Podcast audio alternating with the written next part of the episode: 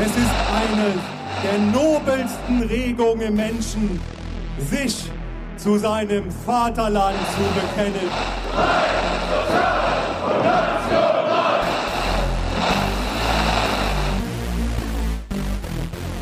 Ja, herzlich willkommen zur mittlerweile vierten Ausgabe unseres wunderbar jetzt gar nicht mehr so neuen Podcasts. Ist ja jetzt schon fast anderthalb Monate alt.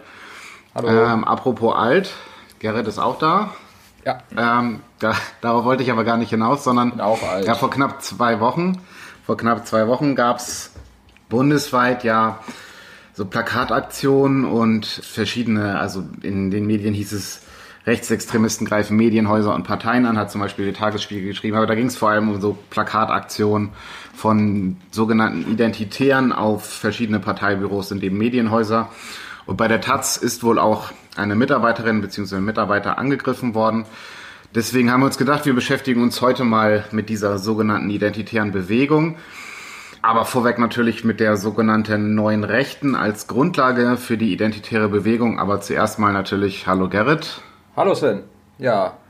Ja, ich finde ich ein mega spannendes Thema. Ähm, und dein Witz, deswegen dein Witz, ne, mit dem Alt vorhin, um den nochmal aufzugreifen. Nicht mehr alter Podcast, neue Rechte. Ist es ja auch so ein Begriff, ich weiß nicht, die, die Identitären sind, glaube ich, mittlerweile einigen ein Begriff, die haben es ja auch immer mal wieder geschafft in die Medien mit ihren Aktionen, darüber werden wir ja auch reden. Das ist ja auch Bestandteil in ihrer Strategie. Ähm, aber wie so oft haben wir das Gefühl, und ähm, dass, dass dieser, dass diese Organisation dann irgendwie über sie berichtet wird, aber so die Grundlagen, was dahinter steckt, ähm, eigentlich dann gar nicht so sehr bekannt ist und deswegen ja, wuchs auch das Bedürfnis, das einfach nochmal wieder, vielleicht so ein bisschen strukturiert, ähm, auch mit wieder mal einem Blick in die, in, die, in die Forschung und in die wissenschaftliche Betrachtung dieses Phänomens zu blicken, was das eigentlich ist, ganz sachlich, ganz objektiv erstmal und dann kommen wir nochmal auf die, auf die IB, also auf die identitäre Bewegung zurück, die zur sogenannten neuen Rechten gehört. Ja, und dann wird es vielleicht nicht mehr so sachlich. Genau, und dann würde ich jetzt einfach mal direkt einsteigen. Wenn wir von der neuen Rechten reden, Gerrit, was ist denn neu an der neuen Rechten? Naja, das ist ein spannendes Thema, weil eigentlich ist, eigentlich ist gar nichts neu. Eigentlich sind sie fast noch älter als die alten Rechten. An sich ist der Begriff neue Rechte natürlich äh, nicht ganz verkehrt, weil ähm, es ein, doch ein neueres Phänomen ist. Aber das ist eigentlich egal. Ähm, der Begriff ist vor allem eine Selbstzuschreibung der neuen Rechten, auch um sich bewusst abzugrenzen von der, sagen wir mal, verstaubten alten Rechten, um ähm, öffentlich wirksam ähm, auch anders dazustehen und vielleicht andere Zielgruppen anzusprechen. Ähm, und sie beziehen sich aber, und deswegen noch älter eigentlich, auf Denker, die vor der NS-Zeit waren, ähm, zwar, und zwar in der ähm, Weimarer Republik, die mittlerweile als Denker der sogenannten konservativen Revolution zusammengefasst werden. Aber dazu kommen wir gleich noch mehr und deswegen wollte ich nur sagen, ist nicht älter. Und interessant an dem Begriff neue Rechte, nur um auch nochmal darauf hinzuweisen, wenn man jetzt von neuer Rechte spricht im Allgemeinen, als sei es ein neues Phänomen im Vergleich zu, was weiß ich, den Nazis im, im Dritten Reich, vergisst man auch, dass es da einfach Kontinuitäten gibt, die man auch unbedingt benennen muss vor allem hier ja besonders spannend, dass, es, dass sie sich auf Denker beziehen vor der Nazi-Zeit. Diese Denker maßgeblich die Nazi-Zeit und die Ideologie der Nazis mit bestimmt haben und die werden jetzt wieder aufgegriffen. Deswegen, es gibt eine Kontinuität, deswegen sollte der Begriff neue Rechte ausschließlich als ähm, Klassifizierung auch aus einer wissenschaftlichen Sicht fungieren, dass man sagt, okay, das sind die neuen Rechten, die haben neue Strategien und deswegen sollte man sie unterscheiden zu alten Rechten und dem vielleicht anders entgegentreten. Genau, das hast du es ja schon relativ äh, grob angesprochen. Ich würde noch mal ganz kurz auf diese Entstehungsgeschichte dazugehen, weil so ein bisschen auch um das einordnen zu können, wann, seit wann gibt es diese neue Rechte überhaupt? Ähm, ist es jetzt heute noch ein neuer Begriff oder wie muss man das Ganze verstehen? Du hast so ein bisschen, was hast du ja schon angesprochen, die neue Rechte war natürlich als Abgrenzung zur alten Rechten gedacht und die alte Rechte wird dann quasi als das bezeichnet, was eben den Nationalsozialismus ausgemacht hat, also die Nationalsozialisten waren quasi die alten Rechten und das, was dann auch noch in der Bundesrepublik weiter bestanden hat, war eben so die sogenannte alte Rechte. Und ja, mit dem, mit den 1970ern ungefähr kam dann eben diese sogenannte neue rechte Bewegung auf, kam aus Frankreich mit der französischen Nouvelle Droite eben rüber nach Deutschland. Nouvelle Droite. Nouvelle Droite. Genau, und ist dann halt ähm, ja hier in, in Deutschland in Anführungsstrichen angekommen, hatte dann mehrere Hoch- und Tiefphasen, wie es halt immer so ist. In den 90ern gab es wohl eine relative Hochphase und dann ist das Ganze abgeflaut. Und was wir dann natürlich auch nochmal erklären können, ist es denn heute so, dass wir eine, wieder eine Hochphase dieser neuen Rechten haben, aber da kommen wir dann eben später im Rahmen der identitären Bewegung, denke ich mal, auch nochmal genauer drauf zu sprechen.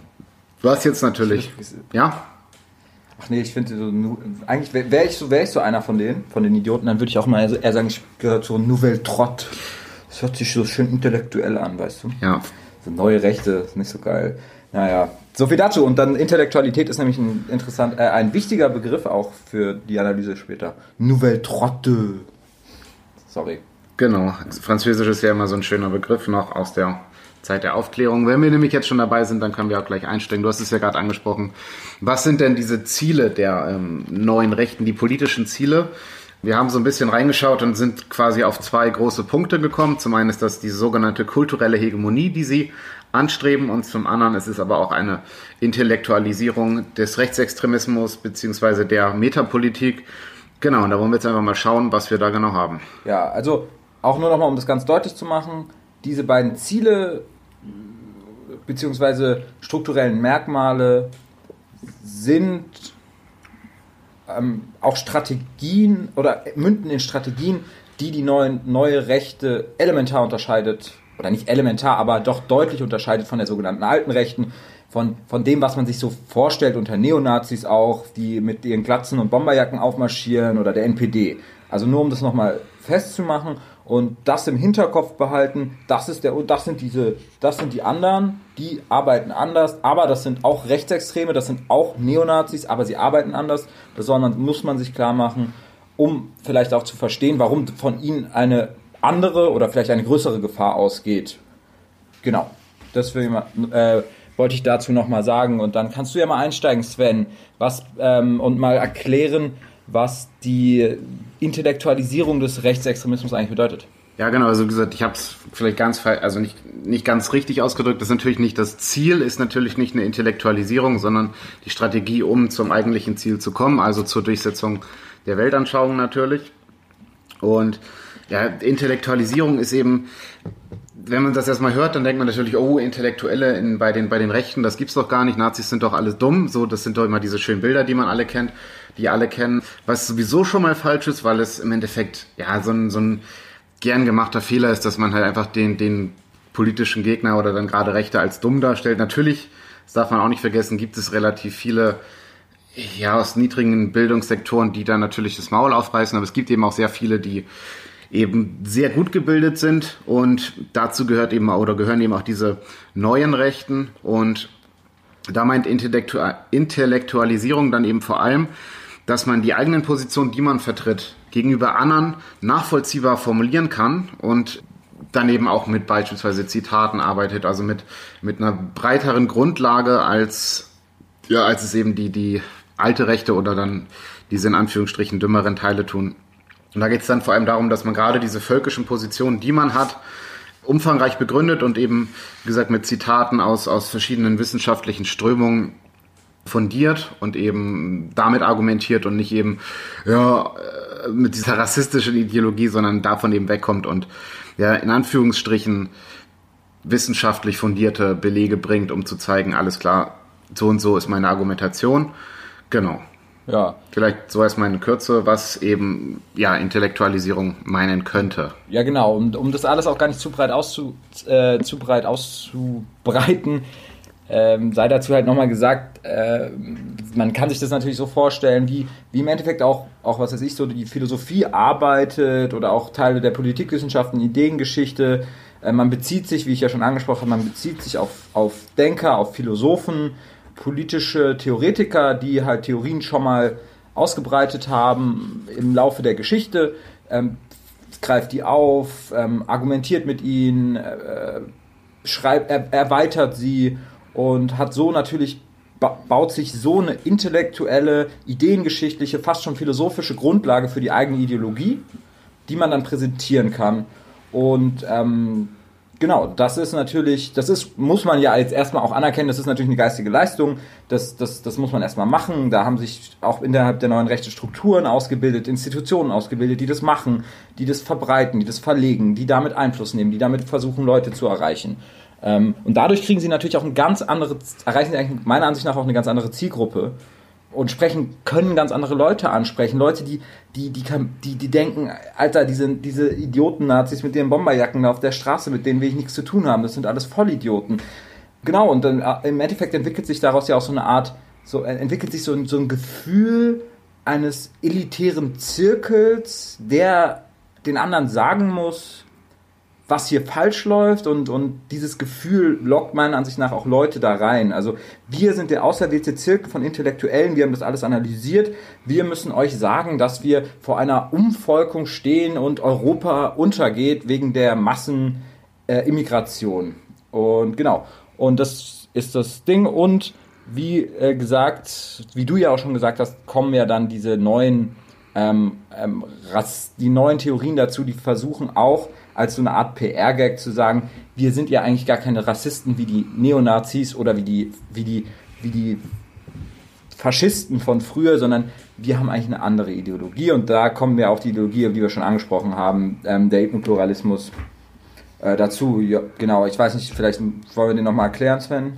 Ja, ich würde aber vielleicht vorher noch kurz noch was zu dieser Intellektualisierung sagen, weil es geht ja eben auch darum, dass man ja auch wegkommt von diesem, von diesem dummen dumme, dumme Nazis-Bild, sondern man, man spielt ja auch explizit eben mit, mit, mit Zitaten und mit ähnlichen. Und was man halt auch machen will, was man auch nicht vergessen darf, es geht ja nicht nur darum, man will ja auch quasi weg aus diesem schludrigen Rechtsextremistenbild, man will ja quasi hin in so eine Richtung, Richtung konservativ, also Selbstzuschreibung konservativ. Und wenn man sich eben auch beispielsweise diese Denker aus der Zeit vor der NS-Zeit anschaut, dann merkt man eben auch, das ist halt wirklich so eine Art von, von altem Konservativismus und jetzt weiß ich, war es der Verkehrsminister? Nee, das war irgendjemand anders von der CSU, der diese, von dieser konservativen Revolution gesprochen hat und witzigerweise beziehen sich ja diese Neurechten genau auch auf diese konservative Revolution aus der Zeit der Weimarer Republik was ich sehr witzig fand, dass da eben diese gleichen Begriffe benutzt wurden. Ja, obwohl man dazu natürlich sagen muss, ähm, sie, wie, wie, ja schon erwähnt,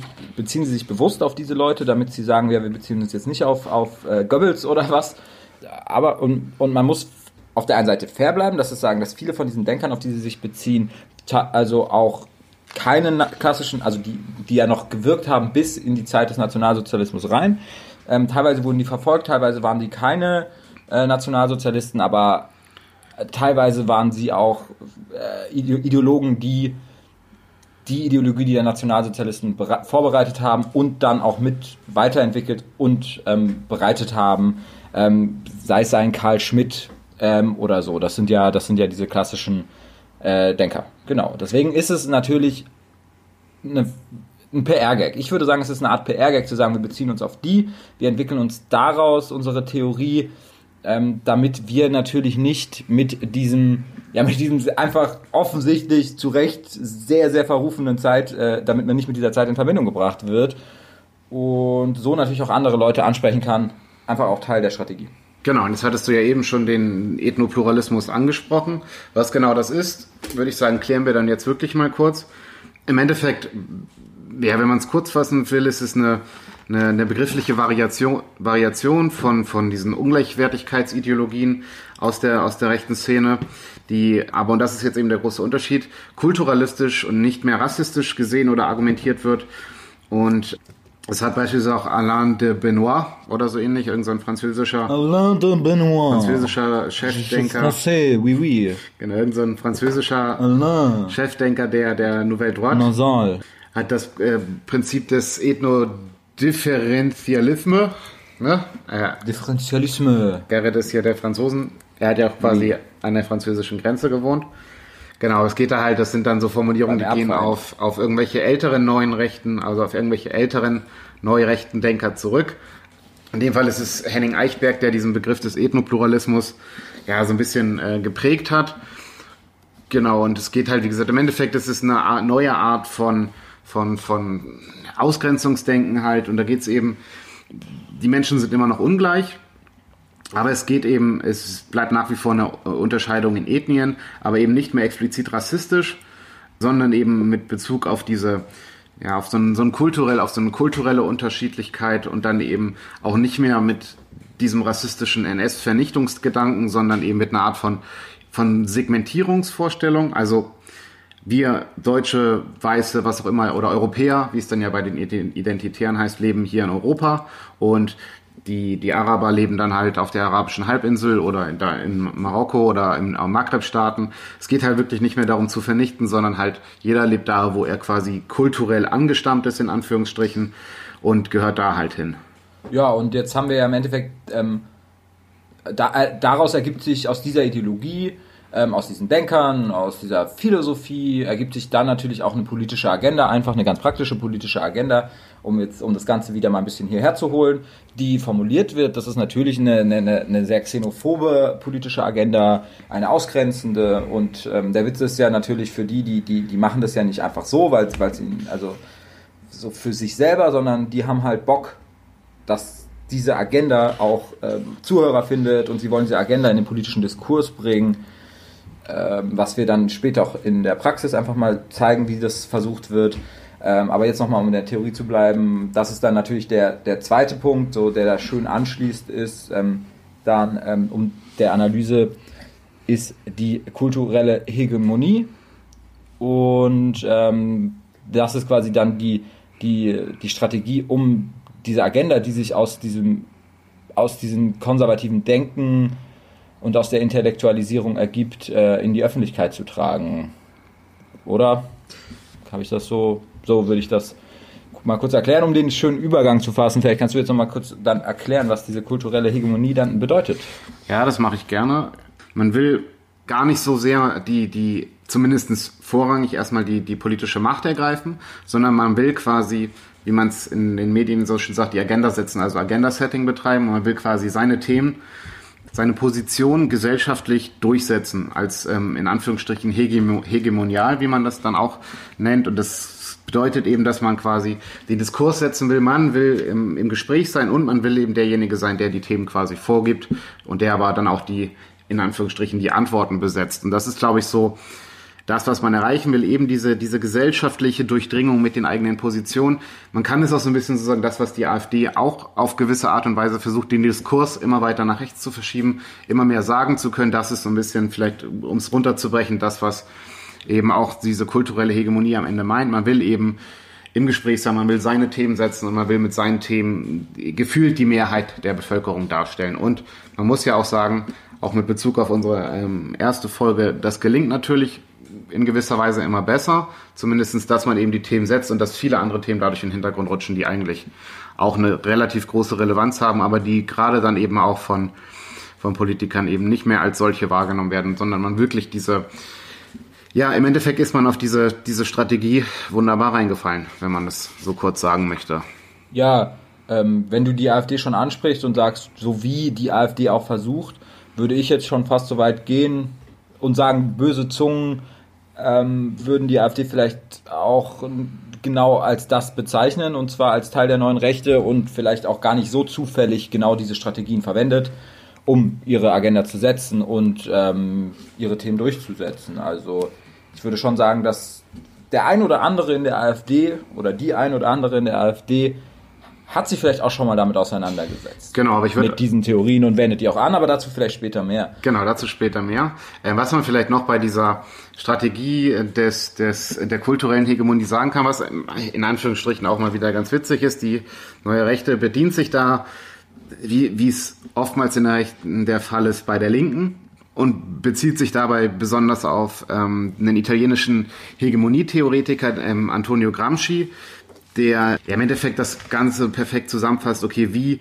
wie kriege ich meine Meinung ähm, in den politischen Mainstream, äh, in den gesellschaftlichen Mainstream, ohne dass meine Ziele dabei sichtbar werden. Also es geht wirklich mehr darum, das, was man sagt, dass das ähm, nach außen wirkbar ist und nicht, dass das Ziel dahinter, was man eigentlich damit erreichen will, quasi im Vordergrund steht. Aber jetzt habe ich so viel geredet, jetzt würde ich sagen, darf Gerrit auch noch mal ein bisschen was dazu sagen. Nee, genau, also den, den ähm, den Kommunisten hätte ich auch nochmal angesprochen, das ist ja einfach ein lustiges, äh, lustig, was heißt lustig, das ist ja ein ganz interessanter Punkt. Und der passt natürlich ja auch, also da, äh, Herr, Herr Gramsci äh, ist ja dann auch eine ganz gute, Kramski ist ja eine ganz gute äh, Zwischending zwischen den beiden Strategien. Sie beziehen sich halt, ähm, sie, sie intellektualisieren ihre Ideologie intellektualisieren, aber auch ihre Strategie und schauen mal, schauen quasi mal, hm, was haben denn die Leute früher, was haben denn so Denker früher gesagt darüber, wie man denn vielleicht Ziele erreicht? Und dann finden sie da einen, ab, ähm, nehmen ihn, nehmen ihn auf. Und das zeigt halt auch einfach, wie, wie sie arbeiten und wie sie funktionieren und meiner Ansicht nach auch die Gefahr, weil ähm, dieser, dieser Intellekt, Intellekt und diese Strategien und dieses Anwenden, das das, das kann halt auch erfolgreich sein, auf eine andere Art und Weise und vielleicht erfolgreicher, als es äh, davor gemacht wurde. Äh, genau, das muss man noch, ähm, das wollte ich dazu noch sagen. Das ist mir jetzt gerade irgendwie ganz, äh, einfach mal aufgefallen, dass man das vielleicht mal so ein bisschen connecten kann. Ja, und ähm, das, ähm, der zweite Punkt ist ja natürlich auch diese, diese Anpassung der neuen Rechten an Strömungen, also was damit zusammen, um die kulturelle Hegemonie zu erreichen, an, an, an Strömungen, an, an an Formen der Kommunikation, ähm, einfach das zu absorbieren, zu beobachten, was funktioniert gerade gut, wie setzen andere Menschen Themen, ähm, wie konsumieren Leute Medien und, und darauf zu springen und das alles anzuwenden in die eigene Strategie, das wird sich später vielleicht nochmal deutlicher zeigen, wenn wir das mal an einem Beispiel hervorheben und dabei auch immer noch der Versuch, die eigentlichen ganz radikalen Positionen erstmal zu verstecken, weil sie genau wissen, damit kommt man so mit der Brechstange nicht weit, ähm, sondern man, man versteckt die, man versteckt die hinter, hinter Symbolik, hinter ähm, auch einem Gefühl, was man vermitteln will, um sie dann im späteren radikaler durchzusetzen. Vielleicht können wir das mit dieser Mimikrie oder wie das heißt nochmal erklären. Genau, ich wollte es ich gerade ansprechen. Im Endeffekt, also um es ganz, ganz flach nochmal ähm, zu, zu formulieren. Also es geht quasi darum, durch äußerliche Anpassung ähm, an die jeweilige Umgebung vorerst die eigenen Ziele zu verschleiern und so eben, wie gesagt, in diesen gesellschaftlichen Diskurs hineinzuwirken. Diesen aber, und das ist halt, glaube ich, so ein wichtiger Punkt, nicht in Detailfragen zu verändern, sondern grundlegend, grundlegend die Denkrichtung einer Gesellschaft oder dann hier der Bevölkerung zu prägen und zu bestimmen, also eben quasi so weit hineinzuwirken, dass sich eben mehr an der eigenen, an dem eigen, eigenen Hintergrund oder dem eigenen Gedanken abgearbeitet wird, um dann eben mittel- oder langfristig auch, aber eben wie gesagt mittel- oder langfristig zu einer politischen Neuordnung im Sinne dann eben der, der neurechten Bewegung zu kommen. So, ich glaube, das ist halbwegs. Genau, und dann das, diese Art und Weise, da gibt es diesen Begriff, ne, ähm, nur weil ich ihn ja vorhin schon eingebracht habe, das bezeichnet man dann quasi als politische Mimikry. Ich, ich weiß, wir haben ja schon drüber diskutiert. Ich wusste jetzt nicht, wo die, was Mimikry, wo dieser Begriff herkommt. Weißt du das? Ich meine, ich bin immer noch nicht 100% sicher, aber ich meine, es kommt aus der Biologie. Also es sind diese Insekten, die sich dann als Blätter tarnen, um dann eben quasi von ihren Fressfeinden nicht gesehen zu werden. Also dann beispielsweise dann von Eidechsen oder was auch immer. Nicht Eidechsen, von, von hier so Krabbelfiechern ähm, als Blatt anerkannt zu werden und eben nicht als Insekt. Und dann ja, quasi überlebt man das halt. Also, wie man es ganz wir einfach. Wir sehen sie aber, wir sehen genau, sie. Wir, wir sehen sie, wir sind quasi besser als Eidechsen, also sind wir schon mal keine, yes. keine Eidechsenmenschen aus wie auch immer, ne? äh, yeah, kleine Mann. Verschwörungstheorie guter, am Rande. Aber worum es im Endeffekt, also man, vielleicht kann man so einfach sagen, es ist quasi Mimikry ist ja sowas ähnliches wie ein Chamäleon, das sich dann auch eben an die, an die Äußerlichkeit seiner Umgebung anpasst, um es nochmal so allgemein zu formulieren. Also das ist im Endeffekt auch das, was die, was die neue Rechte macht, sich an die äußerlichen Umgebung anzupassen, die, ja, aber die eigentlichen ähm, Inhalte beizubehalten, aber eben durch Anpassung erstmal ein, hineinzuwirken in die Gesellschaft. Genau, ja, und jetzt hab ich, haben wir, glaube ich, das ähm, schön, schön wieder zu lang ausgebreitet, äh, was das eigentlich ist, und um jetzt in die Praxis zu gehen und über die äh, weirde identitäre Bewegung zu sprechen, die seit einiger Zeit immer wieder auftaucht. Das ist ja noch gar nicht so lang her. Also die Ideengeschichtlich gibt es ja schon ein bisschen, äh, historisch gibt es ja vielleicht schon ein bisschen länger, aber dass man, dass die so im Bewusstsein der Öffentlich der breiten Öffentlichkeit ist, ist ja noch gar nicht so lang her. Vielleicht ganz, ganz kurz da nochmal eingehakt. Ich meine, wir, wir, gehen jetzt auf jeden Fall zur identitären Bewegung, aber wir, man muss vielleicht noch kurz abschließend sagen, es ist jetzt natürlich nur so ein grober Überblick über die neue Rechte. Da ist natürlich noch viel mehr hinter und gerade in der Ideologie ist die ähm, neue Rechte dann auch nochmal sehr sehr heterogen und das wäre auch nochmal alles, worauf man eingehen könnte. Aber wir haben jetzt uns wirklich mal auf diese zwei wichtigen, großen strategischen Punkte konzentriert, um eben dann jetzt bei den identitären, bei der identitären Bewegung mal zu schauen, okay, wie sieht das denn jetzt genau aus? Und am Ende, wie gesagt, die Ideologie ist viel, viel tiefer und da sind noch viel, viel, ja, viele weitere Ansätze, die man noch ansprechen könnte, müsste. Aber ähm, ich glaube, so um den ersten groben Überblick zu kriegen, können wir da mal, mal bleiben. Jetzt kannst du gerne weitermachen. Ja, ähm, das, das, äh, der erste Punkt, den wir ja analysiert haben, mit der ähm, Intellektualisierung des Rechtsextremismus. Ja, da, ich meine, da kann man erstmal dazu sagen, die, die identitäre Bewegung macht eigentlich genau all das, was ähm, wir, was wir da beschrieben haben. Also ähm, sie, sie, sie versucht, sie versucht in die, auch in den universitären ähm, Kontext einzudringen, die, die Vertreter der identitären Bewegung kokettieren mit der Intellektualität, mit, mit dem, was sie lesen, äh, wie viele, wie viele, und dann nicht nur rechte Autoren, sondern äh, die lesen natürlich auch Goethe oder Charles Bukowski, ähm, der ja damit mit dem ganzen Quatsch überhaupt nichts am Hut hat.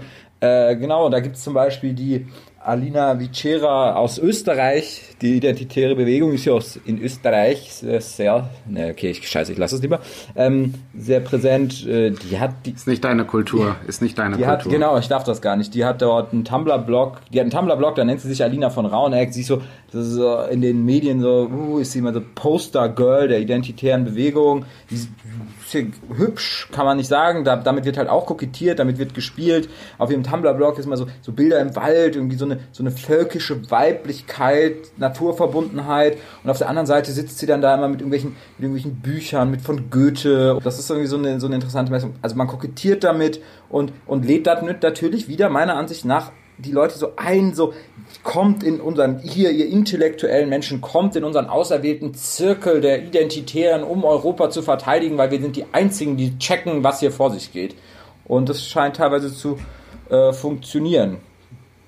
Und ja, und ihre ganze ihr ganzes Auftreten ähm, ist natürlich ein anderes und versucht ein intellektuelleres zu sein, als es die klassischen Neonazis machen. Äh, genau, einfach der, auch allein der Kleidungsstil schon. Manchmal sehen die ein bisschen aus wie so Hipster, manchmal sehen die aus wie so, wie so Philosophiestudenten.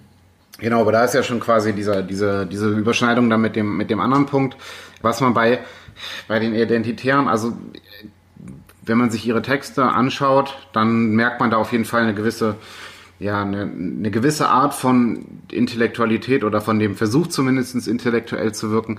Wenn in dem Moment aber, wo sie quasi aus dem Internet rauskommen, und das darf man ja nicht vergessen, gerade die, die deutsche oder die österreichische Bewegung, es läuft ja viel über neue Medien, viel übers Internet und die Führungspersönlichkeiten haben, Martin Sellner beispielsweise ist jetzt auch nicht der dümmste, würde ich mal behaupten, aber wenn, wenn sie auf die Straße kommen, ich meine, du in Berlin, ich weiß nicht, ob du dabei warst damals bei dem, du warst dabei, du bist ja ein kleiner Hipster-Boy. Ich saß ganz oben auf dem Brandenburger Tor, falls du das meinst. Nee, ich meinte diese Demo, es gab ja vor, vor zwei Jahren war es, glaube ich, mal eine groß angekündigte identitäre Demo in Berlin, wo, Berlin, wo knapp 200 Leute dann gekommen sind.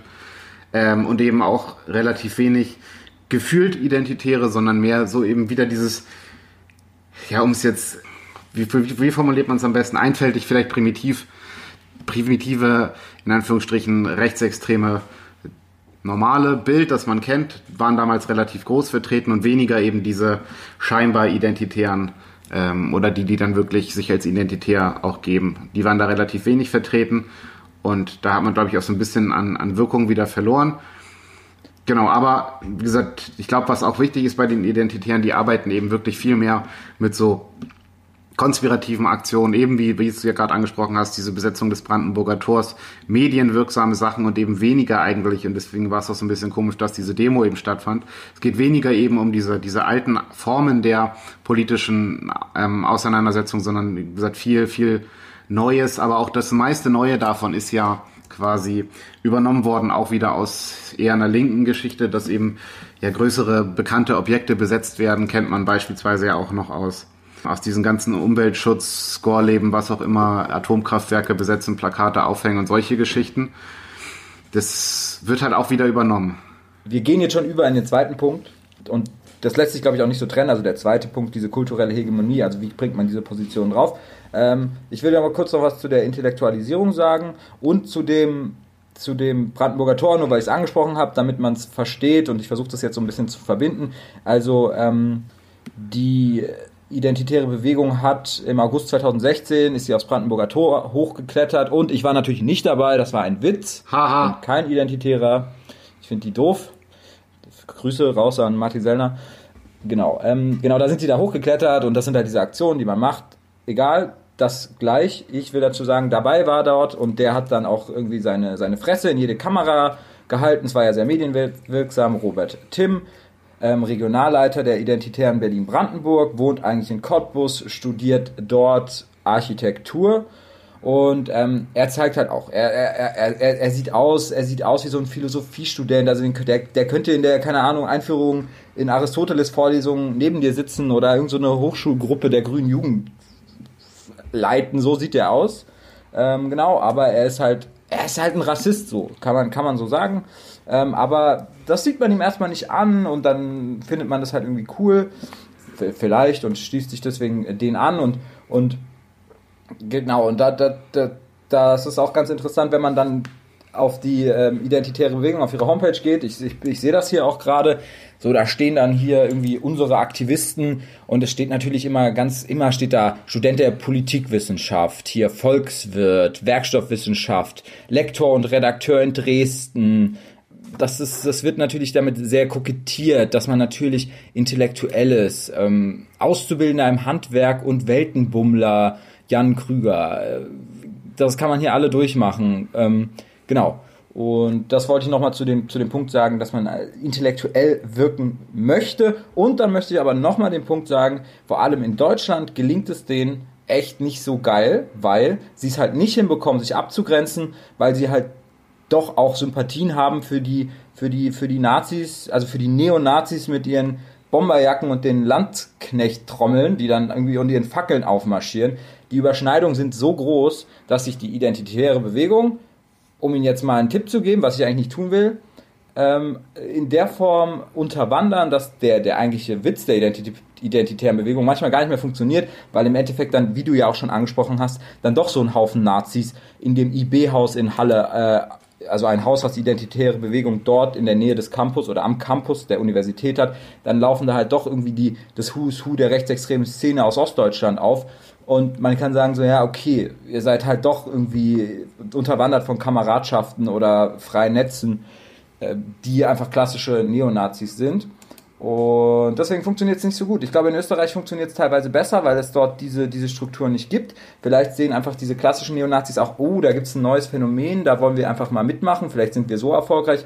Und deswegen funktioniert es nicht immer ganz so gut mit der Intellektualisierung, weil es gibt ein paar, die sind intellektuell, aber vor allem bei den Jungen, also bei der identitären Bewegung als junge Bewegung der neuen Rechten, äh, sind die Abgrenzungen nicht so groß. Ich glaube, wenn man dort in die in diese institutionalisierteren neuen rechten Bewegungen geht, da kriegen die es vielleicht ein bisschen besser hin, die Intellektualität so aufrechtzuerhalten. Vielleicht sind viele der identitären Bewegungen halt doch ein Haufen Vollidioten. Das kann gut sein. Ich, ich meine jetzt, wenn man sich mal so ein bisschen in diese Texte reinguckt, auch in die Art und Weise, wie sie argumentieren, da versuchen sie eben schon, ja, auch mit, mit Begriffswahl und mit, mit, ja, mit verschiedenen äh, Formulierungen eben auch, ähm, glaube ich, schon eben diesen, diese, zumindestens diesen, diesen Sprung hin zur, zur Intellektualisierung. Ob es dann klappt, hast du ja gerade gesagt, das ist eher ein bisschen schwierig. Aber ähm, ich nehme jetzt mal nur ein Zitat, wir stellen uns in die erste Reihe und bilden die Phalanx, um die Jahrtausende alte Völkerfamilie Europas zu erhalten und geschichtlich fortzusetzen. Also der, der Text heißt jetzt, Jawohl. heißt jetzt für eine Zukunft Europas. Und ich meine, wer mit mehr zu Begriffen ähm, wie Phalanx oder so spielt, ich glaube, das ist schon, also da versucht man eben zumindestens gefühlt, ja eben zum einen diese... Was heißt denn das? die sind intellektueller als ich, Alter. Weißt du nicht, was Phalanx ist? Erklär's doch mal für unsere Zuhörer. Phalanx ist, kann man auch ganz grob fassen, das ist quasi die, die Art und Weise der Militärführung im antiken Griechenland, dass eben diese Speerkämpfer vorne als Reihe da stehen mit ihren Schwertern und äh, mit ihren Speeren und Schilden und ja dann aufeinander zurennen quasi. Um es ganz grob zu fassen, ist halt eine Art der Militärformation. Ja, wenn du, wenn du da, um, jetzt witzigerweise diesen doppelten Sprung zu machen, die identitäre Bewegung, das Bild, dieses Logo von denen, wird ja nachgesagt, dass Wollte es aus dem, dass ähm, dieses, dieses Logo des Lambda, Lambda war es, ja. ne? Ja. ähm, dass das aus dem Film 300 kommt und Sparta! Richtig, abgesehen von dieser ganzen Art und Weise, den Film haben wahrscheinlich viele gesehen und da wird ja genau diese Phalanx aufgemacht, dass eben da diese 300 Spartiaten da stehen und ja, witzigerweise, und was heißt witzigerweise, dann in dem Punkt halt auch für die Identitären ganz passend den persischen Sturm da abwehren mit 300 muskelbepackten Männern gegen, wie viel waren es, 10, 50, 100.000, ist ja auch egal. Auf jeden Fall darum geht es eben. Ja. Aber sich halt auf diesen Film zu beziehen, ist halt auch nicht so intellektuell. Klar, die, der, der geschichtliche Background, so, ähm, da kann man das dann nochmal irgendwie rechtfertigen, aber dieser Film, ja, also ich weiß nicht, den Leuten, denen er richtig gut gefällt, sind halt auch nicht die, die, die, die intellektuelle Speerspitze Europas. Das ist richtig. Aber das sind halt genau diese zwei Seiten, die du ja auch schon angesprochen hast. Aber ich, wenn man wirklich mal nur auf diese Inhalte dessen geht, was eben geschrieben wird, auch so Begriffe wie, jetzt, ich will, ich pick hier mal so ein, zwei Sachen raus. Ähm, um zum einen aber auch nochmal diesen völkischen Charakter zu zeigen. Ähm, es ist unser Kontinent aus einer beeindruckenden und erhaltenswerten Völkerfamilie und Ausdruck eines gemeinsamen abendländischen Wertekanons. Meine, allein solche Formulierungen finde ich schon relativ interessant, ähm, die eben, glaube ich, auch versuchen, eben so ein bisschen dieses, ja, wie, wie nennt man es, ähm, jetzt fällt mir der Begriff gerade nicht ein, eben dieses so ein bisschen halt so eine Art von Intellektu Intellektualität herzustellen. Wie gesagt, ob es dann am Ende wirklich funktioniert, ist dann nochmal eine andere Sache. Ja, also vor allem, um jetzt den Übergang zu fassen, äh, Übergang zu machen zum nächsten Punkt. Ähm, es ist natürlich ähm, schon diese Intellektualisierung oder die vermeintliche Intellektualisierung der identitären Bewegung soll eine Abgrenzung sein zur klassischen Rechten, die ja vielleicht auch in der öffentlichen Wahrnehmung immer als ein bisschen dümmlich wahrgenommen wird. Das wollen sie natürlich nicht sein. Genau, und das sind sie auch manchmal nicht. Und deswegen, auch wenn wir uns darüber lustig machen, sollte man das nicht unterschätzen, dass es dort Leute gibt, die sich äh, relevant Gedanken darüber machen, wie man diese Identität, wie man diese Ideen in die Öffentlichkeit trägt und diese kulturelle Hegemonie erreicht. Und deswegen sind wir jetzt schön beim zweiten Punkt und ähm, der kulturellen Hegemonie und vers versuchen jetzt mal zu analysieren, wie die identitäre Bewegung, also diese, dieser, dieser Zusammenschluss von sehr jungen Aktivisten und Aktivistinnen, ähm, das versucht zu erreichen. Oh, Sven, wie, wie machen die das? Was, was machen die? Wie schaffen sie das? Ja, tatsächlich, ich habe es ja schon angesprochen, du bist ja dann nochmal den Punkt zurückgegangen, ist wirklich sehr viel oder der Großteil der, der, der identitären Arbeit funktioniert ja tatsächlich über das Internet und über die sozialen Medien. Mittlerweile werden sie ja zum Teil relativ oft und viel gesperrt. Du hast ja auch vieles schon angesprochen mit dieser, mit diesem Tumblr, mit der da Österreicherin. Alina. Genau, und da gibt's ja. Alina von Raueneck nennt sie sich, aber heißt eigentlich Alina Vicera oder Vichera. Da gibt's ja mehrere von und dann auch beispielsweise der Martin Sellner oder auch die aus äh, mehrere aus Sachsen, die dann mit diesen Vlogs viel arbeiten. Und dann wird eben auch immer wirklich Wert auf diese großen, zum Teil, ja, wie nennt man's, medienwirksam, Medien versuchsmäßig medienwirksamen ähm, Aktionen mit Plakaten an irgendwelchen alten Häusern. Es gab mal eine witzige Geschichte aus, ähm, aus Weimar in Thüringen. Da ähm, sollte ein, eine neue Flüchtlingsunterkunft entstehen und, entstehen und die Identitären haben sich gedacht, alles klar, ähm, wir gehen vorher hin, besetzen dieses Haus, machen ein Foto, zeigen, wie cool wir sind und dass wir eben gegen dieses Haus sind. Witziger, witziger Funfact an der Geschichte ist nur gewesen, dass sie das falsche Haus besetzt haben. Ja, ähm, so viel zur Intellektualität. Ne? genau. Also die besetzen halt das Haus, das falsche, machen ein Foto davon, stellen es hoch, ja, und haben dann eben so ein bisschen diese äh, Schmach gehabt, dass Leute ausgekriegt haben, ey, ihr Trottel, ihr steht voll, äh, im falschen Haus. So, als kurze, witzige Anekdote. Aber das sind so eben diese großen Sachen und was dann eben auch noch eine Rolle spielt, ähm, um auch nochmal diese Überschneidung zu zeigen zwischen äh, Intellektualisierung und der Hegemoniebestrebung, Reconquista Europa oder Remigration oder diese Begriffe, das sind eben, man geht eben weg von diesem, von diesem rassistisch begriffenen Bild, sondern man versucht sich halt immer irgendwelche älteren historischen Sachen zu suchen. Und bei der Reconquista ist es ja tatsächlich diese Geschichte mit Spanien, mit den Mauren, ähm, wobei man sich da die Frage stellen muss, diese ähm, das äh, Andalusien, Andalus, Al-Andalus war ja nun nicht gerade das ähm, Paradebeispiel für den heutigen Islam, sondern war ja eine ganz andere Art und Weise, wie der Islam gelebt wurde. Ähm, aber ich würde sagen, das ist nochmal ein Thema für eine andere Folge. Davon abgesehen ist aber diese Reconquista, glaube ich, ein interessanter Begriff, auf den man auch nochmal genauer eingehen könnte, weil es, wie gesagt, auch bei der identitären Bewegung vorrangig um den Islam geht, weniger um die eigentlichen Hintergründe der Menschen, sondern eben vorrangig wirklich um diese, diese ganze Islamgeschichte. Und der Islam ist unser Übel und gehört halt nicht zu unserer europäischen Kultur und deswegen hat er hier auch nichts zu suchen. Genau, ähm, genau, die äh, kulturelle Hegemonie wird ja dann, also um jetzt dann auch nochmal auf diesen Begriff Mimikry äh, einzugehen, ähm, die identitäre Bewegung versucht ja auch quasi zu beobachten, was ist, was ist bei jungen Leuten gerade in, wenn man das so dumm sagen will, wie, welche popkulturellen Strömungen gibt es, wie kann man dort anschließen, wie kann man das adaptieren. Sie nutzen halt, und, und da kommt das Internet, wie du ja auch schon gesagt hast, zwangsläufig mit ins Spiel. Soziale Netzwerke werden genutzt und zwar aber auch, auch, auch sagen wir mal, auf eine professionellere Art und Weise genutzt. Das heißt, man, man beobachtet, wie funktionieren die Mechanismus, Mechanismen in sozialen Netzwerken, wie müssen Instagram-Fotos gemacht werden, ähm, damit es gut ankommt. Dann werden, wie gesagt, die hübschen Mädchen aus der Bewegung treten bei Instagram oder traten bei Instagram auf wie, wie, wie Influencerinnen ähm, mit, mit entsprechenden Fotos,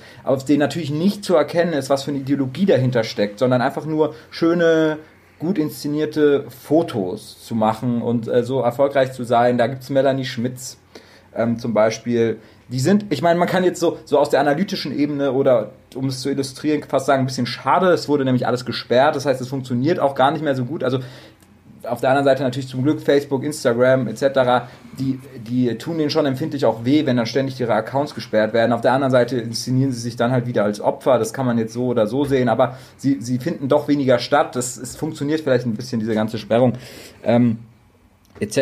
Äh, pp. Genau. Ja, und das, das ist halt das, das Spannende und sie verstecken halt hinter diesem Pop Popkulturellen, auch wie sie gestylt sind, wie sie aufgemacht sind, verstecken sie halt eigentlich die, die, die Radikalität und auch die, die Xenophobie ihrer Ideologie, um, um ähm, weitere Gruppen zu erreichen und, und so erfolgreich zu werden und dann den Diskurs ähm, zu bestimmen im Sinne der kulturellen Hegemonie, weil man ja im Endeffekt am allerliebsten will, dass es so eine Art Revolution gibt, dass alle plötzlich genau so denken und deswegen man erfolgreich wird und nicht, weil man sich wählen lässt irgendwie und irgendwie 0,3 Prozent bekommt wie die NPD oder so. Was da halt in dem Punkt auch noch, du hast es ja schon angesprochen, dieses, dieses Auftreten nach außen, man versucht, das ist ja auch in, insofern nichts Neues, auch in der rechten Szene nicht, dass es auch über die damals das heißt, damals ist es auch schon wieder knapp 15 Jahre her, mit den autonomen Nationalisten ja. gab es ja mal so einen ähnlichen Versuch, eben ja in diese, in Anführungsstrichen, linke Popkultur reinzukommen, auch mit der Öffnung in der Musik und so weiter und so fort, eben zu versuchen, ja, sich, sich weg von diesem, von diesem eben verstaubten alten Bild zu bewegen, hin zum neuen, modernen Hippen und dadurch eben auch, ja, wie, wie sagt man, anerkannter zu werden und eben auch die Möglichkeit eben besteht, seine, seine Argumente besser vorbringen zu können, weil man eben nicht Teil dieses versüfften alten rechtsextremen Bildes ist, um halt mehr bei Glatze und Springerstiefel zu bleiben, wobei das ja sowieso ein widerliches Bild ist, was auch nochmal eine ganz andere Geschichte ist. Aber davon abgesehen ist, glaube ich, das tatsächlich soweit ganz interessant. Also dieser Mimikry-Ansatz, der funktioniert bei den Identitären relativ gut. Und ich glaube, dein bestes Beispiel, das hattest du ja mal gesagt mit dem Migrationspakt. Vielleicht kannst du das ja nochmal kurz anbringen, dass wir da nochmal kurz drüber sprechen. Ja, genau. Das ist mega spannend. Das tut mir jetzt auch leid. Ich, ich werde es vielleicht ein bisschen länger ausführen jetzt. Wenn, wenn dir was dazu einfällt, kannst du mich auch gerne unterbrechen oder so. Ähm, es ist nur, es ist nur, es ist nur komplex, aber es ist mega spannend, weil es ist super geil illustriert, wie es auch, wie es tatsächlich funktionieren kann, dass die Identitären maßgeblich Einfluss nehmen auf den Diskurs und somit äh, Teil, teilweise so eine, so, eine, so eine Art der kulturellen Hegemonie erreichen. Und das ist der Fall des Migrationspaktes. Fass dich kurz.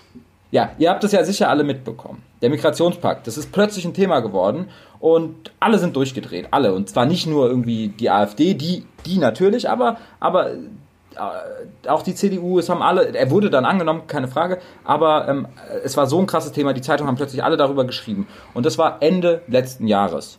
Den Migrationspakt, den hat die UN 2016, im September 2016 beschlossen. Und ähm, bis Ende 2018 interessiert sich keine Sau für den Migrationspakt. Das ist irgend so ein, so, ein, so ein Wisch, den die UN verabschiedet, um irgendwann, irgendwann mal vielleicht die Migration besser zu regeln. Und alle schreiben, ja, finden wir voll gut und dann versuchen die Länder vielleicht irgendwas davon einzuhalten.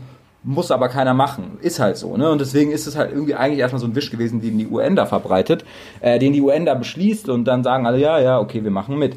Genau. Ja, dann zieht Ende 2017 die AfD in den Bundestag ein.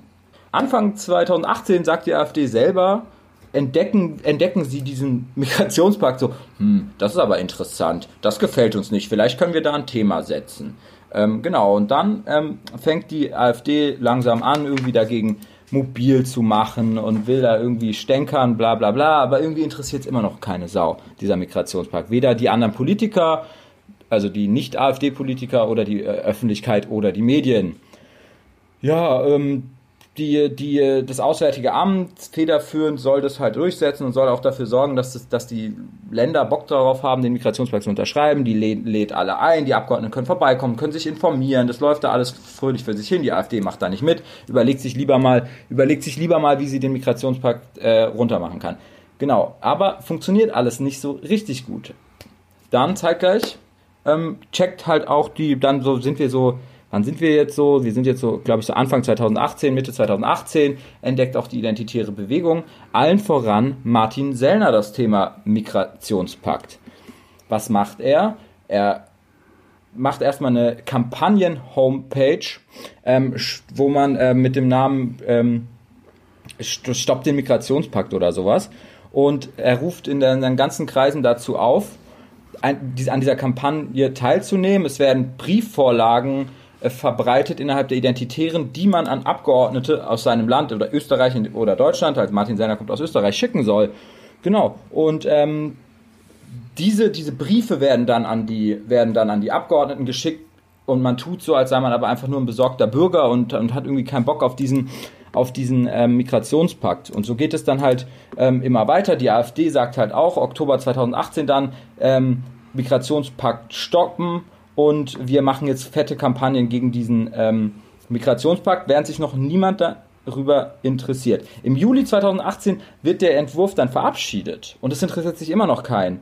Aber dann kommt ein Video von Martin Sellner, den er auf seinem, äh, auf seinem YouTube-Kanal äh, veröffentlicht und äh, lang und breit wird dieser Migrationspakt ähm, zerrissen und es kommt immer noch nebenbei diese Kampagne, dass, dass, dass Abgeordnete E-Mails bekommen, wo sich die Leute darüber beschweren, dass, die, dass der Migrationspakt doch so, so schlecht sei. Ja, und, und plötzlich, plötzlich wird es ein Thema. Plötzlich wird es ein Thema. Und zwar, weil in Österreich auf einmal Sebastian Kurz sagt, er, der den mitverhandelt hat, den Migrationspakt in New York bei der UN, plötzlich sagt, Österreich unterschreibt diesen Migrationspakt nicht. Und böse Zungen sagen natürlich, er wurde von seinem Koalitionspartner der FPÖ vorangetrieben. Und noch bösere Zungen sagen, die FPÖ, die hat auch mal gecheckt, was die Identitären unter Martin Sellner da machen und ähm, haben sich von dieser Kampagne beeinflusst lassen. Und plötzlich haben sich ganz viele andere Länder angeschlossen und gesagt, sie unterschreiben nicht den Migrationspakt. Genau, und plötzlich schreiben alle Medien darüber. Alle. Und es ist ein Riesenthema. Soll Deutschland den Migrationspakt annehmen oder nicht? Die CDU ähm, streitet sich intern. Ähm, einzelne CDU-Politiker nutzen eine leichte Ablehnung des Migrationspakts zur Selbstprofilierung innerparteilich. Und plötzlich ist dieses Thema überall. Und das heißt, die, die Identitären mit ihrer Kampagne haben es vielleicht geschafft, tatsächlich aktuell Politik zu beeinflussen und die kulturelle Hegemonie ähm, ein, ein Stück weit äh, zu erlangen. Und das Geile ist, nur um das jetzt dann abzuschließen, es war jetzt sehr lang. Ähm, in der finalen Abstimmung in der Bundestagsdebatte meldet sich die CSU-Abgeordnete Andrea Lindholz und sagt, ähm, ja, ich finde den Migrationspakt gut, wir müssen den machen, aber ich habe viele E-Mails und Briefe zum Migrationspakt erhalten und wisse, dass ein Teil der Bevölkerung beunruhigt ist und dass wir in den vergangenen Jahren auch ein Stück weit Vertrauen in die Migrationspolitik verloren haben. Und wo kommen diese Briefe her? Vermutlich für eine Kampagne der identitären Bewegung oder, oder von vergleichbaren ähm, verbündeten Organisationen und äh, verbunden auch mit der AfD. Ja, genau. Und dann hat die Welt nochmal Chatprotokolle von, äh, von, von, rechten Kreisen analysiert und ähm, dort freuen sie sich alle darüber, dass ähm, die das gesagt hat. Weil ähm, sie merken, okay, unsere Kampagne hat funktioniert. So, sorry. Okay, ja, wie gesagt, also ich meine, das würde ich dir jetzt gar nicht, das hast du ja sehr schön zusammengesammelt. Ähm, ich habe gerade noch mal so ein bisschen geschaut, um noch mal auf diese allgemeine ja, Hintergrund Geschichten zum Martin Sellner zurückzukommen, der das ja eben so groß gemacht hat. Wenn man sich das anguckt, der hat bei, bei YouTube 85.000 Abonnenten. Ähm, der hat bei Twitter 30.000 Follower. Ich kann jetzt so genau die Zahl nicht einschätzen, aber ich halte es für einen politischen Aktivisten schon für relativ viel ähm, an Menschen, die ihm dazu gucken. Und er hat für seine YouTube-Videos, also beispielsweise für den UN-Migrationspakt Stoppen, nicht in unserem Namen, hat er über 160.000 Aufrufe. Es ist, glaube ich, sein drittbestes Video. Das erste ist Chemnitz, erster neunter Reise- und Demobericht mit über 200.000. Das zweite ist dann irgend so ein, jetzt kommt alles raus, Macherin des Jagdvideos, keine Ahnung, was das genau ist. Ja, und an dritter Stelle kommt dann eben schon dieser Migrationspakt. Und wenn 163.000 Menschen sich das angeschaut haben, ähm, ich meine, du hast ja schon vieles angesprochen, also diese ganze witzige AfD-Geschichte, dass man das Ding kritisiert und nicht gesehen haben will, obwohl man nach New York hätte fahren können und diese Diskussion ähm, und sich das hätte anschauen können. Das ist nochmal eine ganz andere Debatte, die da außen vor gelassen wurde. Aber ähm, ich meine, du hast es wunderbar zusammengefasst und damit ist, glaube ich, auch soweit der. Hat man das wirklich? Also hat man es verstanden? Ich gehe ich geh jetzt davon aus, also für, für mich. Hast nicht zugehört, ne? Klang's verständlich. Ja. Du hast es mir ja schon weit und äh, über eine Stunde am Telefon hat er mich damit voll gelabert. Ich, äh, ich, ich, will noch kurz nochmal einen Satz dazu vorlesen aus der Kampagne der identitären Bewegung, diese Briefe zu schreiben an die oder E-Mails zu schreiben an die Politiker. Anweisung, sei klar und präzise. Politiker haben wenig Zeit. Beende den Austausch mit einer klaren Forderung. Der Pakt soll nicht unterschrieben werden. Das heißt, straight. Und äh, ja, also ich meine, ist zumindest soweit professionalisiert, sich Gedanken machen, ja, die haben, die haben nicht so viel Zeit, die können es nur ganz schnell lesen. So. Also sich dann da auch so ein bisschen anpassen, ne? Also so schon, schon strategisch sein, ne? Also objektiv gesehen, Chapeau, hat gut funktioniert. Trotzdem Idioten, toll. Genau, das ist halt, also ich meine, die, die ähm, Art und Weise, wie sie es gemacht haben, ist tatsächlich nicht schlecht. Und das ist ja genau das, was sie so ein bisschen auch erreichen wollen, eben mit dieser, mit dieser Chamäleon, mit dieser Mimikry. Und das schaffen sie damit ja auch, um das halt Ganze auch nochmal noch breiter zu machen. Ich meine, wenn jetzt eben so eine CDU-Politikerin diese Menschen eben dann so wahrnimmt, und es ist ja nun auch nicht gerade so, dass es eine Ausnahmeerscheinung ist, dass da gerade der, der rechte Rand der CDU dann doch auch immer mal wieder mit, mit ähm, AfD-Lern oder mit dann am Ende auch Identitären liebäugelt zeigt sich ja auch noch an anderen Punkten, auf die wir vielleicht noch mal kurz eingehen können. Und ähm, das hat Samuel Salzborn, fand ich ganz interessant formuliert. Ähm, der fragt halt danach, was die neue Rechte genau ist. Ist sie ein Scharnier oder ist sie eine Brücke oder ist sie ein Bindeglied zum Konservativismus? Also es geht aber immer darum, Konservativismus und Rechtsextremismus. Wie kann man jetzt eben diese neue Rechte verstehen? Und ich glaube, da ist jetzt auch tatsächlich so ein bisschen der interessante Hintergedanke, was ist denn die identitäre Bewegung in dem Fall? Oder, oder wie ist es neuerdings? Was sagt man dazu neuerdings? Und da finde ich halt ganz interessant, in, in welche Richtung sich die identitäre Bewegung eben auch weiterhin bewegt. Meine, du hast jetzt quasi die CDU schon angesprochen. Was ich auch in dem Punkt sehr interessant finde, ist, wie offen mittlerweile auch beispielsweise bei der deutschen Burschenschaft mit dieser Geschichte umgegangen wird. Also, ihr habt, falls ihr noch nicht alle Folgen kennt, Gerrit und ich haben in Jena studiert. Und in Jena ist damals vor, ja wann war es damals? Vor 100 Jahren, 200 Jahren, 300 Jahren, war noch immer vor 200 Jahren, so jetzt habe ich es, ist ähm, die Urburschenschaft in Jena gegründet worden. Und von Jena aus hat sich dann dieses komische Burschenschaftsding halt in ganz Deutschland verbreitet. Damals vielleicht noch theoretisch ein bisschen fortschrittlich, aber spätestens seit dem Hambacher Fest dann auch nicht mehr. Und worauf ich hinaus wollte, ist das, dass es als wir da studiert haben, gab es diese ähm, einmal im Jahr in Eisenach, also unweit von Jena, diese Demonstration oder diesen Burschentag, wo dann sich alle getroffen haben von der deutschen Burschenschaft. Da gab es dann mal diese Diskussion mit dem ARIA-Nachweis, wenn du dich erinnerst. Ähm, ich erinnere mich, ja. Genau, war es ist, genau, wir waren, sind damals hingefahren zum Demonstrieren. Würde, würde ich jetzt nicht mehr machen, glaube ich. Genau, aber worauf ich auf jeden Fall hinaus wollte, ist, dass damals halt dieser, dieser ARIA-Nachweis sofort, dass da sofort gegen, gegengearbeitet wurde, auch von der deutschen Burschenschaft. Und heute, oder jetzt in diesem Fall letztes Jahr, habe ich dann gedacht, ich traue meinen Augen nicht, wer dann da der neue Sprecher von der deutschen Burschenschaft ist. Und das ist tatsächlich niemand anderes als Philipp Stein, hat in Marburg studiert. Philipp Stein wird jetzt nicht so viel in einem Begriff sein, aber Philipp Stein ist der Vereinsvorsitzende von der 1%-Bewegung oder vom Verein 1%. Und 1% ist, wenn man so will, auch nochmal so ein, ja, so, wenn man so will, die PR-Agentur der identitären Bewegung. Ich meine, Gerrit, du hast ja schon das IB-Haus angesprochen in Halle. Diese 1%-Bewegung geht in die gleiche Richtung, um da auch nochmal bei Jena zu bleiben. In der Nähe von Jena gibt es so ein Dorf, so ein Kaff, das heißt Schönkleiner. Die haben nichts außer einen, so einen Segelflugplatz und irgendeinen so komischen witzigerweise langhaarigen Mann, der in dieser 1%-Bewegung oder für diese 1%-Bewegung ein Video gemacht hat. Das ist so, in Schönkleiner gab es ein Haus für, für unbegleitete minderjährige Flüchtlinge und er hat da ganz medienwirksam einen Zaun gebaut um sein Grundstück, um eben diese angeblich gewaltbereiten, was auch immer, Flüchtlinge da von seinem Grundstück fernzuhalten. Und diese 1%-Bewegung hat das eben ganz groß ähm, dann bei YouTube online gestellt, eben zum, mit relativ vielen Leuten von der identitären Bewegung aus Halle vor allem dann. Und das ist eben auch nochmal so diese, ja, diese in Anführungsstrichen Mimikry und witzigerweise wollte der Typ dann auch Bürgermeister von Schönkleiner werden, ist aber krachend gescheitert. Und was war jetzt der, der, der Zusammenhang mit dem Konservativismus? Achso, was der bei den deutschen Burschenschaften ist. Genau, dass, also diese, dass diese Burschenschaften mittlerweile ganz offen dazu stehen, dass, ähm, dass sie sogar einen, ja, einen Typen, der sehr eng mit den Identitären zusammenarbeitet, Pressesprecher der deutschen Burschenschaft ist. Und das, gut, man muss natürlich auch sagen, die haben sich gespalten, da sind relativ viele weggegangen. Aber ähm, diese 70, knapp 70 Burschenschaften, die noch immer in, in, diesem Verband sind, ja, die haben halt sich ganz offen diesen Pressesprecher gegeben und da merkt man eben auch, dass man viel offener mittlerweile damit umgeht und weniger Probleme, weniger Berührungsängste hat. Und da vielleicht nur noch abschließend ein zweites Beispiel zu nennen. Auch in Jena ist das gewesen. Jena, die Burschenschaften in Jena waren eigentlich immer außen vor. Die haben gesagt, nee, wir sind nicht Teil der, des deutschen, der, der deutschen Burschenschaft, sondern wir sind unabhängig. Wir wollen halt so, ja, so ein bisschen der Urburschenschaft verbunden sein, bla, bla.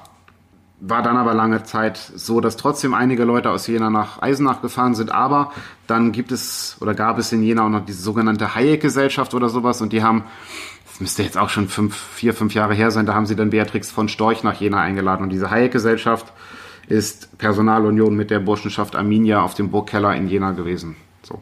Ja, und da, die Hayek-Gesellschaft ist eigentlich, das müsste man jetzt eigentlich erklären, weil soweit ich weiß, ist das ja eigentlich eine sehr, teilweise so libertäre ja, genau, aber wie gesagt, ich war da halt so ein bisschen überrascht, dass eben da diese Verbindung, also man muss natürlich auch sagen, jeder Ortsverband kann da nochmal anders sein, aber der Jenaer Ortsverband hat in dem Fall eben Beatrix von Storch damals dann äh, eingeladen zum Plausch in Hotel Schwarzenbären. Und da kann man, glaube ich, so ein bisschen so diese Überschneidungspunkte und diese Art und Weise, wie man versucht zu arbeiten, eben ganz gut sehen. Und das eben auch, dass man in diese Hayek-Gesellschaft beispielsweise reingeht. Wobei ich halt nicht weiß, wie dieser Bursche da ähm, jetzt in Bezug auf die Identitären dasteht. Ja, das wäre natürlich die Frage, also die entscheidende Frage. Aber alles in allem zeigt es ja, es zeigt, die Identitären sind, ähm, strahlen offensichtlich doch einen Reiz aus für intellektuellere Schichten, sich da zu engagieren. Und es gibt diese Überschneidung, die wir ja auch schon sehen.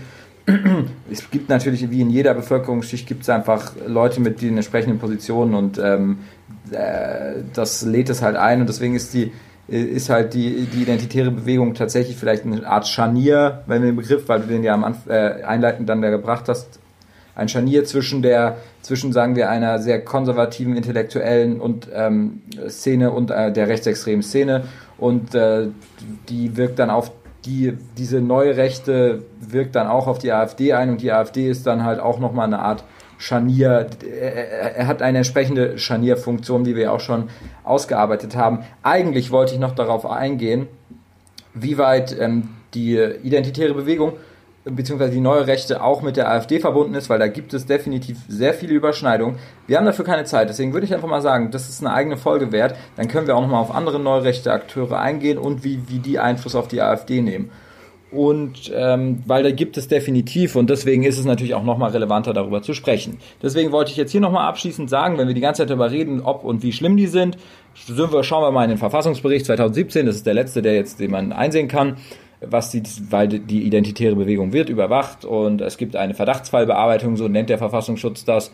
Von einzelnen Mitgliedern der Identitären Bewegung Deutschland ist bekannt, dass sie Kontakte in die rechtsextremistische Szene unterhalten Auch gehören einige Führungsaktivisten, gehörten einige Führungsaktivisten zuvor rex, rechtsextremistischen Organisationen an. Vor diesem Hintergrund sowie angesichts der auf ethnisch-völkisch abstammungsmäßigen Kriterien fußenden einwanderungskritischen und islamfeindlichen Haltung der Identitären Bewegung Deutschland liegen tatsächlich Anhaltspunkte für eine rechtsextremistische Bestrebung vor, die eine Bearbeitung der Gruppierung durch das Bundesamt für Verfassungsschutz im Rahmen eines Verdachtsfalls begründen.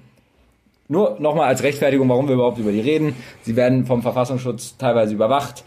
Äh, genau, und die stufen sie auch, selbst die, der, sagen wir mal, der Verfassungsschutz äh, stuft sie als rechtsextrem ein. Ich wollte gerade sagen, da könnte man ja mal klatschen, dass der Verfassungsschutz das auch hinkriegt, solche Gruppierungen. Ja, jetzt ja auch bei der AfD, aber das wäre ja das nächste Thema dann für, für nächste Woche, finde ich. Also, ja. Genau, können wir gerne noch beim nächsten Mal genauer drauf eingehen. Ähm, ja, ich meine, man muss dass, dass der Verfassungsschutz sich relativ lange damit schwer getan hat, die als äh, ja im Endeffekt rechtsextrem einzustufen, zeigt eben auch diese Wirkmächtigkeit, die dieses Mimikry eben hat, die das ähm, die diesem Ganzen eben vorausgeht. Man hätte noch viel mehr Punkte ansprechen können, aber ich denke mal, wir haben soweit jetzt einen relativ guten, kurzen Überblick gegeben, was dahinter steht. Und gesagt, du hast schon angesprochen, wir können über diese Verbindung der AfD zu den Identitären nochmal sprechen. Wir können in dem Punkt dann wahrscheinlich genauso nochmal über die mittlerweile größer werdenden Verbindungen zwischen AfD und Burschenschaft dann auch nochmal sprechen, weil das, glaube ich, auch relativ interessant ist, auch was die ideologischen Verstrickungen da angeht und die Tradition oder diese, die Bilder, die halt da vermittelt werden. Und das sind, glaube ich, alles Punkte, die wir definitiv nochmal ansprechen können. Wieso können? Wir, ich würde sagen, wir haben ja jetzt die neue, die neue Rechte auch äh, allgemein erklärt. Da gibt es ja noch andere Strömungen. Über die reden wir dann einfach in einer der nächsten Folgen nochmal und ähm, weil da gibt es ja noch ganz andere Organisationen, die noch viel relevanter Einfluss auf die AfD nehmen. Und dann reden wir über die Verbindung der neuen Rechten inklusive der identitären Bewegung mit der AfD. Das ist doch eine Folge wert. Das klingt wunderbar.